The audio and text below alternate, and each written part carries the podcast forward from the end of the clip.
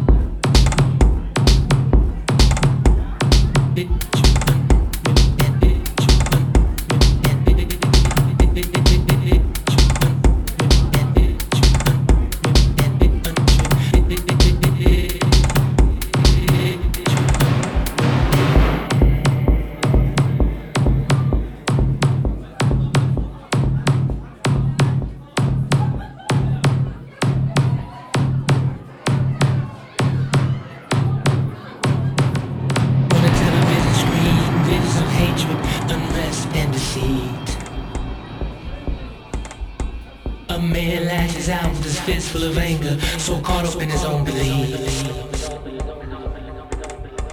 The revolution will be televised this time around, it will be bought and sold. Don't switch it off, don't shut it out. The truth can hurt, but now it must be told.